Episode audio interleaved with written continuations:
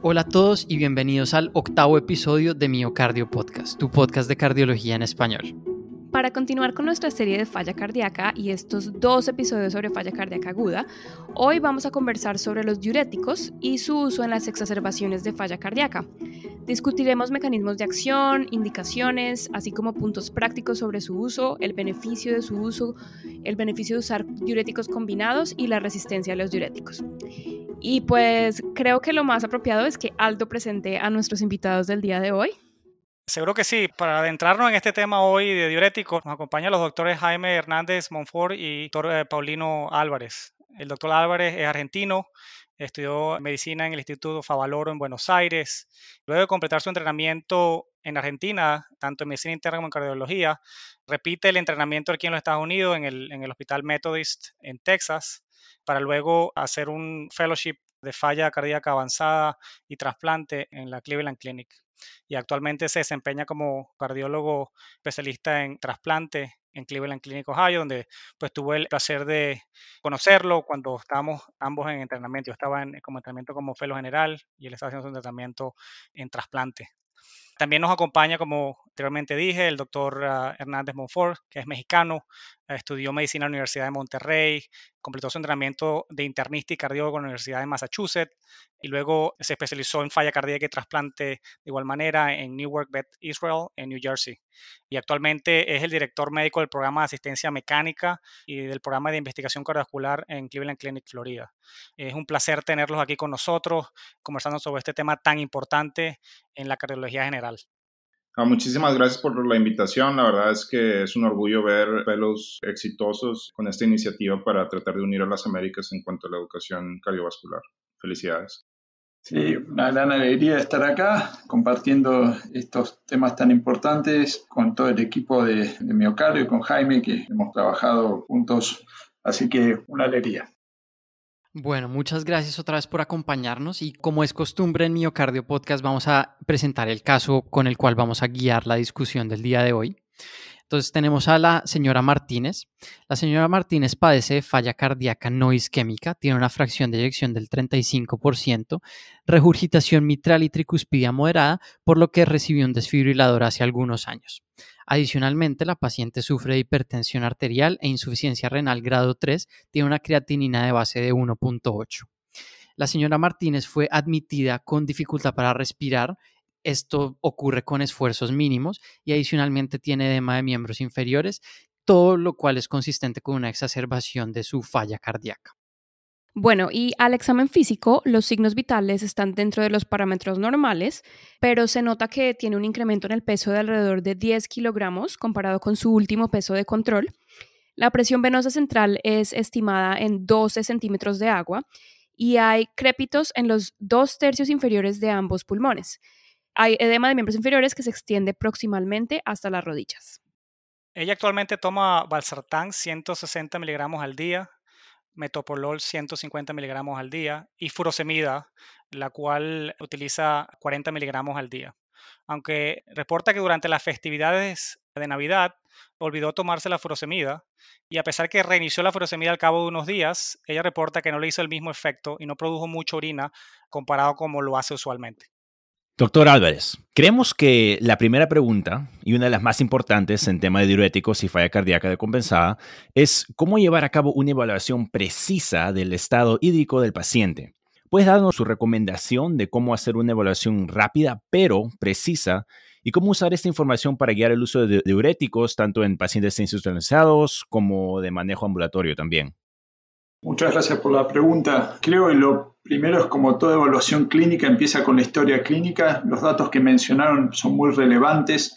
El antecedente de insuficiencia cardíaca crónica, tratamiento diurético crónico, insuficiencia renal crónica grado 3 y la presencia de sobrecarga de volumen, que como discutiremos posteriormente no es una condición sine qua non para la presencia de congestión, esos datos son útiles. Respecto a la pregunta puntual del examen físico, uno de los primeros parámetros que nosotros miramos son los signos vitales, que como decían están en estado estable, pero sin duda la presencia de una presión eh, arterial dentro de parámetros normales, la presencia de una presión de pulso adecuada y la ausencia de una taquicardia compensatoria, que pueden ser parámetros de una descompensación cardíaca severa, sin duda son datos muy importantes que tenemos a continuación para guiar el tratamiento diurético. De la evaluación de la congestión del examen físico en insuficiencia cardíaca generalmente comienza con eh, la evaluación de eh, la presión venosa central mediante la evaluación de la pulso yugular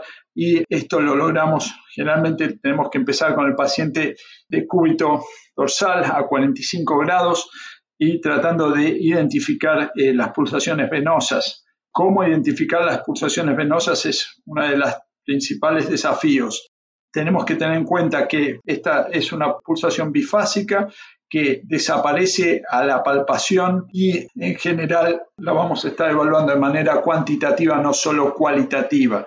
¿Cómo la evaluamos de manera cuantitativa? Y tenemos que tener presente que generalmente vamos a medir la presión venosa en centímetros de agua y lo tomamos como una presión venosa elevada, la, cual es mayor a 8 centímetros de agua. Y la manera de hacer esta evaluación es sumando la altura de la columna de pulsación venosa al ángulo de Lewis y eso aproximadamente es equivalente a la presión venosa total. Otra maniobra que es importante realizar en los pacientes es la, la presencia de reflujo hepato yugular, que muchas veces ayuda a tener una idea de la complacencia de la aurícula derecha y la presencia de presión venosa elevada y esta maniobra se hace mediante la compresión del abdomen, evitando que el paciente realice una maniobra de valsalva para evitar la elevación ficticia de la presión venosa. Después de realizar la evaluación de presión venosa, generalmente la, la ocultación cardíaca para la identificación de parámetros asociados como la presencia del tercer ruido o galope que nos pueden ayudar a guiar en la presencia de falla cardíaca aguda. Y obviamente vamos a hacer la, presencia o, no de edema periférico, edema de pared abdominal y una evaluación global del estado de perfusión del paciente. Esto inicia con el estado mental del paciente, si está alerta, si, cómo está la perfusión a la palpación y el, refil capilar de los pacientes para tener una idea de perfusión. Si nuestra señora Martínez tiene una presión venosa yugular elevada, reflujo hepato yugular, presencia de tercer ruido, edema de miembros inferiores, como ha sido descrito, en ese momento nosotros tenemos una presencia de sobrecarga de volumen y si tenemos la señora Martínez, como mencionaban, está alerta, los miembros inferiores tienen buena temperatura y no menciona reducción del ritmo diurético en las últimas 12 horas, en general tenemos que asumir que la perfusión es adecuada. Entonces la señora Martínez se presenta como la mayoría de los pacientes en insuficiencia cardíaca descompensada, con un cuadro que caracterizamos con la presencia de una persona que está húmeda porque tiene sobrecarga de volumen, pero está caliente en el sentido de que tiene buena perfusión periférica. Y esto ya es uno de los temas que nosotros vamos a ir eh, describiendo a continuación. Claro que sí, muchas gracias. Creo que es una descripción extraordinaria de cómo llevar a cabo el examen físico y nos da muchísima información, no solo del, del, estado de volumen, sino del estado hemodinámico. Sin embargo, creo que por experiencia propia y Aldo, María y Gay pueden corroborar esto, no todo en medicina es como aparece en los libros. ¿En qué casos comunes en la práctica clínica, algunos de estos signos o algunos de estos hallazgos en el examen pueden estar ausentes a pesar de que el paciente esté congestionado. Sí, bueno, es importante, además del examen físico y los estudios de laboratorio inicial, biomarcadores, es también tener reconocimiento de que hay algunas situaciones en donde el perfil hemodinámico invasivo o el uso de ecocardiografía con determinaciones específicas relacionadas con hemodinamia es fundamental. Eh, sobre todo cuando tienes eh, contextos restrictivos como amiloidosis, como problemas valvulares o asociados a situaciones en donde el examen de perfusión y congestión no está bien determinado.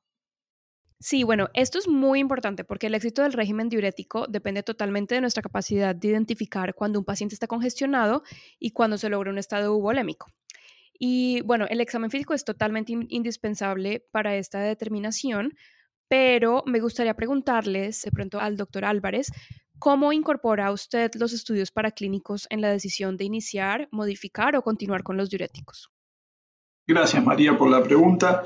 Sí, es como vos decís, hay pacientes que en el examen clínico, como el caso que estamos discutiendo, hay exámenes y hay signos evidentes de sobrecarga de volumen.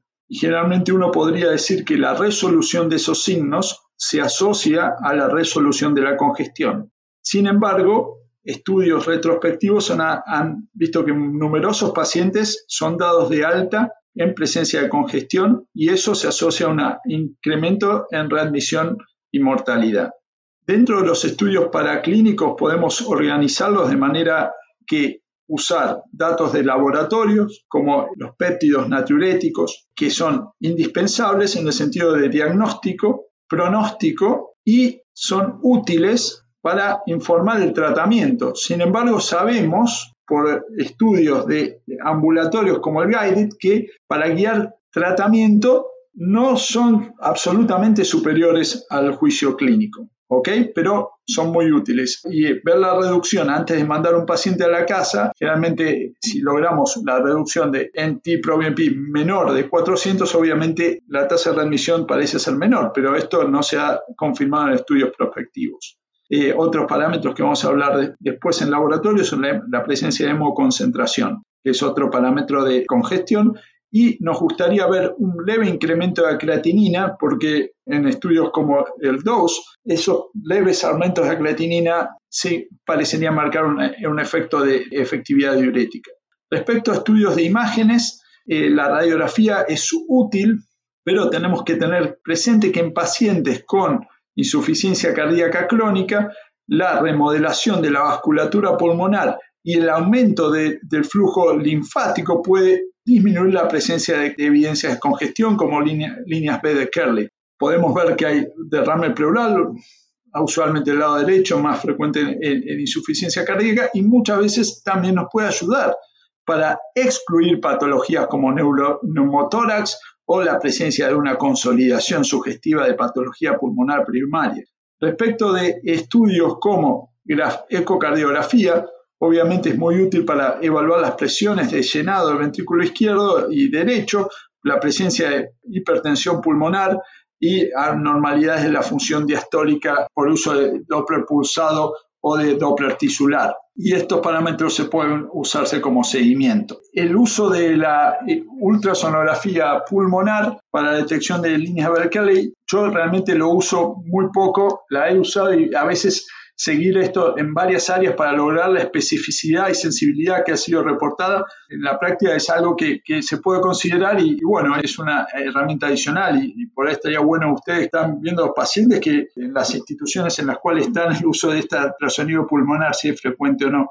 Pero yo creo que esos son al menos los estudios no invasivos iniciales que nos pueden servir para guiar el tratamiento y el uso de diuréticos y documentar la eh, decongestión efectiva del paciente. Es increíble como, primeramente, lo importante del examen físico, pero cómo a través de, pues, de la historia hemos obtenido diferentes métodos de cómo ayudar al examen físico y mejorar esta identificación de, de, congestión y de sobrecarga de volumen, que a veces, como, pues, como hemos estado hablando, a veces los pacientes parecen no estar eh, congestionado, pero, pero de hecho lo están. Y pues la, la combinación de, de, un buen examen físico es fundamental con el agregado de estos laboratorios, ya sean para clínicos de, laboratorio y, imagenología, es increíble, ¿no? Lo que en la actualidad podemos lograr. Pero la innovación y, el, desarrollo, lo, el desarrollo del punto de vista de tecnología no para ahí. Y, pues hemos visto en, en los años recientes el desarrollo de una serie de dispositivos que llevan eh, la evaluación de congestión a un nivel más alto con el uso de dispositivos como el CardioMEMS. Hay ciertos dispositivos que utilizan quizás como una especie de chaleco o inclusive, como hablamos en uno de nuestros episodios anteriores, como quizás ciertos eh, marcapasos o desfibriladores pueden de cierta manera detectar el grado de, congestión que estos pacientes eh, pudiesen tener. Eh, doctor Hernández, ¿pudiésemos decirnos un poco dónde estamos parados en cuanto a esta tecnología de forma breve y cómo se utilizan en la práctica clínica? Sí, bueno, los dispositivos de monitoreo remoto, ya sean invasivos o no invasivos, no son terapéuticos, pero sí ofrecen una perspectiva de hemodinamia situacional en donde uno puede empezar a pensar en personalización de los patrones congestivos dependiendo en cada fenotipo y obviamente en cada paciente asociado con comorbilidades o otros factores. Entonces es importante cuando uno piensa en el dispositivo del implante de la arteria pulmonar, que es el CardioMEMS y hay otros en fases de investigación como el dispositivo Cordela, tener un blueprint inicial, idealmente en un patrón de descongestión cuando se implantan estos dispositivos para poder tener una perspectiva longitudinal de estos pacientes y poderle dar valor al uso de estos dispositivos. También existen otros dispositivos no invasivos que tienen que ver con impedancia, que tienen que ver con inclusive nada más un monitoreo de eh, los signos vitales y del peso, que también se pudieran complementar con el uso de monitoreo invasivo. Gracias, doctor Hernández Montfort. Este, yo siempre me olvido que en verdad es, es, algo de que cuando se usan esto, siempre tenemos que tener la, la trayectoria, como usted dice, en mente y la razón de por qué poner esos dispositivos en pacientes, porque no todos califican para ese tipo de dispositivos y gracias por clarificar eso para nosotros. Ahora, que ya hemos eh, discutido a fondo cómo determinar cuándo un paciente está congestionado y necesita diurético, eh, entendiendo que los diuréticos del asa de son los más utilizados para controlar y optimizar el balance hídrico de nuestro paciente con falla, ¿cómo funcionan los, los diuréticos de asa Enle? Así, como el furosemida, torsemida y, los otros que también usamos. Me encantaría ver un poco más este topic. Ah, doctor Álvarez, ¿por qué no nos ayuda con esto? Gracias por la pregunta y un poco siguiendo esto es, eh, ahora empieza el tema de diuréticos. Los diuréticos, como definición general, aumentan el volumen urinario mediante el aumento de la excreción de sodio por diferentes mecanismos. Los diuréticos de asa en particular funcionan el tubo ascendente grueso de la rama de Henle, como vos bien comentabas, y actúan bloqueando el canal de cotransporte sodio-potasio 2-cloro y en una persona normal en esa región y en, el área de Henle se va a estar reabsorbiendo aproximadamente 25% de la carga filtrada de sodio. ¿Cómo funcionan los diuréticos y cómo llegan al mecanismo de acción? Generalmente el diurético para poder actuar uno tiene que ser absorbido a través del epitelio del tracto digestivo, si, obviamente si lo damos por vía oral, tiene que ser transportado al sitio de acción y generalmente estos diuréticos de asa están unidos a albúmina y están altamente unidos a proteínas y tienen volumen de distribución bajo y, eso los hace que, vamos a charlar un poco más después de, sobre esto, pero la importancia de tener esto en cuenta en ciertos casos extremos que nosotros viendo suficiencia cardíaca avanzada no, no son totalmente infrecuentes en tanto de tener presente la concentración de albúmina y tienen que ser excretados a través de epitelio renal para poder llegar al sitio de acción en la luz del túbulo renal donde se encuentra el canal antes mencionado. La forma de llegar hacia esa localización es a través del transporte de ácidos orgánicos que se encuentra en el lado basal de la célula epitelio renal proximal y se va a excretar a la luz a través de la proteína de resistencia multidrogas. Entonces, una vez que está ahí, va a bloquear la absorción de la función del canal, promoviendo la natriuresis. Nosotros, una de las cosas que hacemos cuando el paciente está sintomático en la guardia, obviamente queremos lo primero es tratar obviamente si está hipoxémico dar oxígeno y como un paciente, si la señora Martínez estaba muy sintomática, queremos resolver los síntomas de congestión y todos sabemos que lo primero que tratamos de dar es diuréticos de asa endovenosos por dos efectos. Uno es tratar de aumentar el volumen urinario inmediato y dos es tratar de aumentar la capacitencia del sistema venoso a través del efecto de relajación del diurético de asa y esos objetivos tenemos que tratarlos de, lograr rápidamente. Y hay evidencia de estudios retrospectivos que eh, la administración rápida de diurético endovenoso está asociada con disminución de la mortalidad intrahospitalaria. Entonces tenemos que pensar esto como si fueran nuestros los antibióticos para el paciente séptico. Bueno, los diuréticos de ASA son lo que tenemos que dar rápidamente al paciente congestionado. Y vamos a discutir un poco más de las dosis más adelante. Queda muy claro la importancia de iniciar el diurético de asa de manera rápida. Sin embargo, yo quisiera preguntar si hay alguna diferencia entre los distintos tipos de diuréticos. Recuerdo mucho en la Cleveland Clinic al doctor Nissen diciendo que la torcemida no es mejor, pero también eso es lo que uno escucha en muchos, en muchos sitios. Entonces quisiera saber cuál es la evidencia de uno versus el otro. Sí, bueno, en cuanto a los complementos de diuréticos, es importante entender que ahora tenemos múltiples opciones. En cuanto a los diuréticos de ASA, es importante entender que la mayoría de los estudios están representados en, poblaciones heterogéneas, pero en pacientes con insuficiencia descompensada esas transiciones de diuréticos intravenosos a diuréticos orales. Nosotros preferimos eh, diuréticos de, mayor disponibilidad, como torcemida, por ejemplo. Y bueno, también tratar de combinarlos con otro tipo de eh, diuréticos, ya sea metolazona o espironolactona y obviamente SGLT2 inhibitors. Aquí la idea es entender si es posible hacer esas transiciones sin comprometer la perfusión, los órganos blancos y eso requiere de un contexto de personalización hemodinámica, de personalización del fenotipo clínico y obviamente de pendiente de cada paciente en cuanto a su respuesta. Entonces, ver patrones más allá de, de un estudio es importante.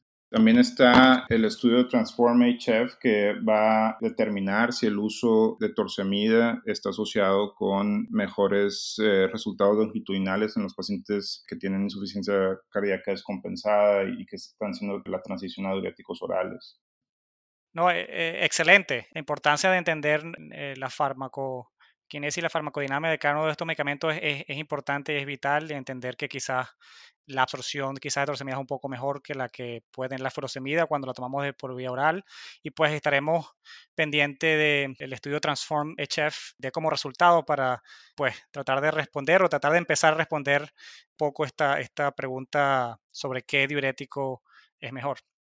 Lo otro, lo que un poco hablábamos, es que al, al administrar el, medicamento de forma endovenosa, obviamente hacemos una especie de bypass de la, de la absorción intestinal y, y, siempre vemos en la práctica clínica como los pacientes que vienen congestionados, o sea, de la misma manera que vemos ese edema en miembros periféricos, eh, pues está pasando en todo el organismo, inclusive en la mucosa intestinal, lo cual interfiere con la absorción de medicamentos, incluyendo los diuréticos. Y no es infrecuente ver estos pacientes que normalmente estaban eh, controlados con dosis rutinarias de diuréticos en la casa, pero cuando llegan descompensados ya esas dosis dejan de ser efectivas, como pues la señora Martínez nos, nos comentaba.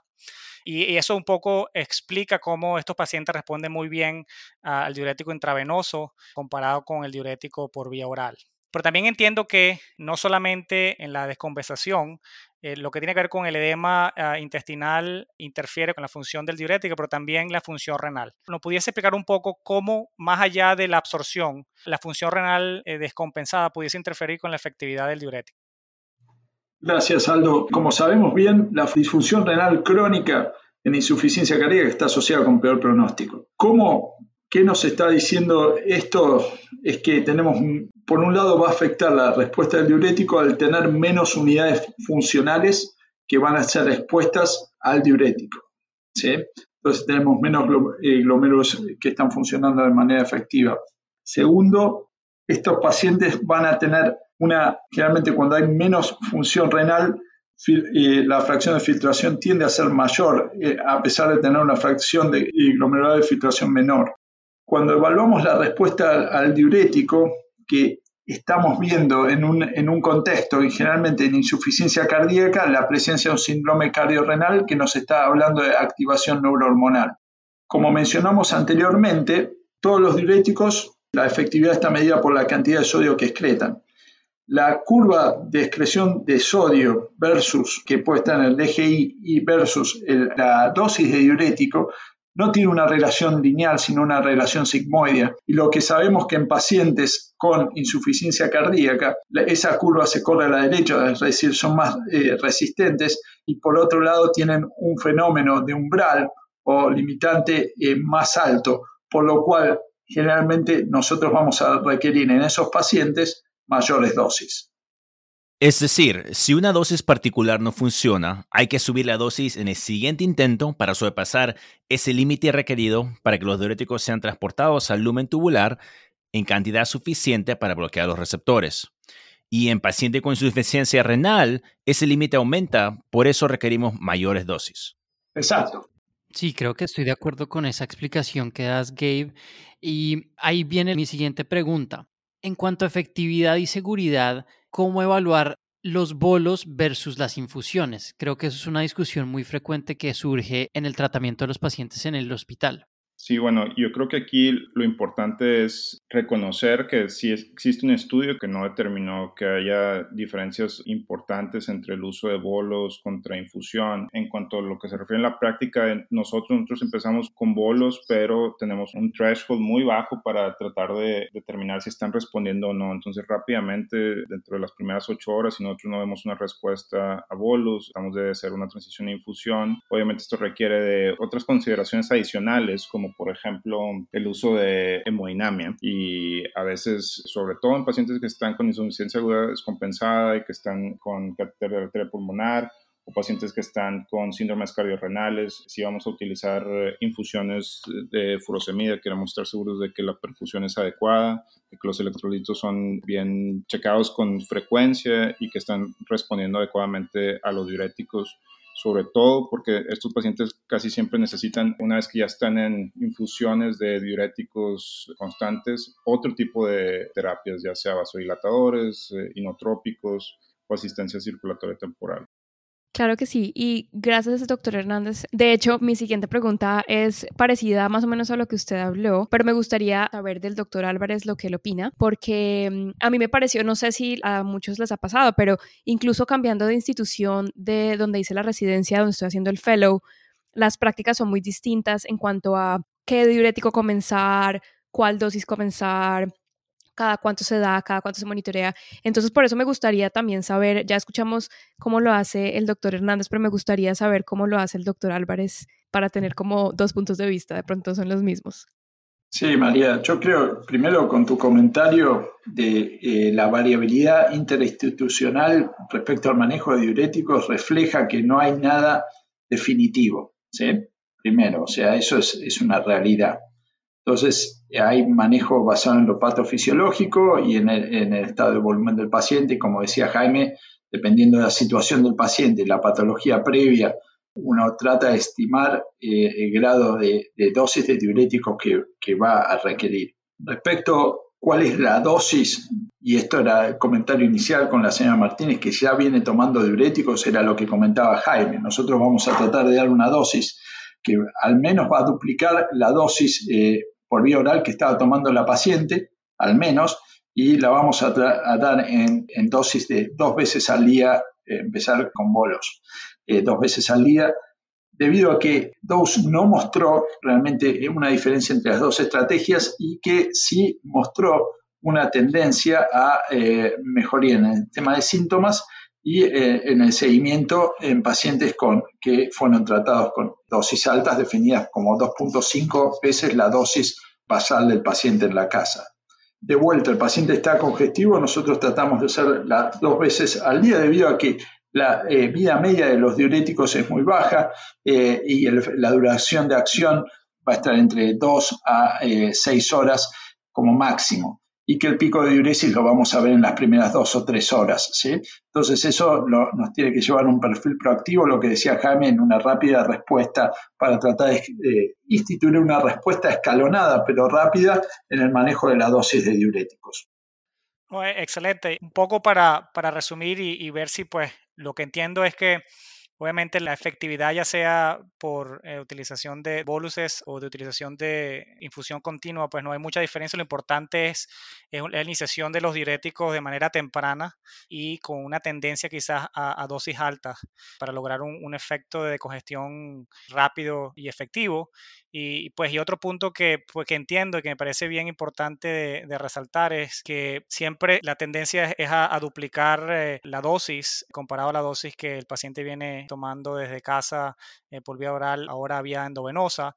Y esa proactividad que el doctor Álvarez habla me parece bien importante también de, de hacer hincapié.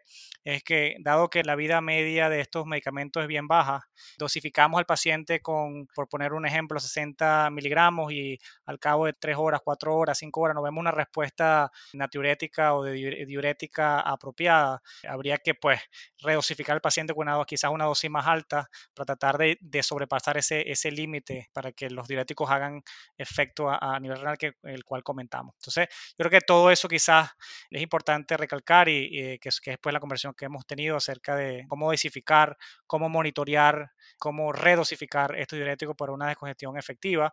Y pues eh, lo que el doctor Hernández ha hablado un poco también es la importancia del monitoreo eh, de estos pacientes desde el punto de vista de, electrolitos y estar bien, bien pendiente del potasio, del magnesio y reemplazarlo de manera proactiva y no de manera reactiva cuando usamos estas altas dosis. Aquí recuerdo a doctor Hanna, que cuando nos daba la clase de diurético, pues siempre que se coloca el diurético debe, colocarse de la mano del reemplazo, ya sea de potasio o de magnesio, especialmente cuando se hacen eh, dosis altas en estos pacientes hospitalizados. Aldo, y a mí me gustaría también adicionar a, lo que estabas diciendo que me parece muy importante y de nuevo me parece súper interesante y es cómo en teoría los estudios dicen que sí, bolo e infusión es igual de efectivo, pero a mí siempre me llama la atención que en la práctica clínica las infusiones a veces funcionan mejor que los bolos cuando los pacientes no están respondiendo a bolos.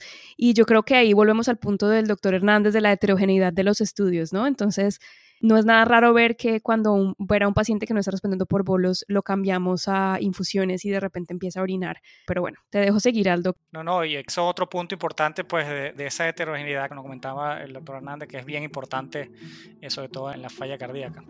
Qué gran conversación estamos teniendo con el doctor Jaime Hernández y con el doctor Paulino Álvarez sobre diuréticos en falla cardíaca aguda. Sin embargo, vamos a hacer una pequeña pausa acá y vamos a seguir este capítulo de diuréticos el próximo lunes. Así que no se despeguen, sigan conectados y el próximo lunes traemos la segunda parte de este episodio de diuréticos con Jaime Hernández Monfort y Paulino Árboles de la Cleveland Clinic. Un saludo y recuerda que Miocardio Podcast es tu podcast de cardiología en español.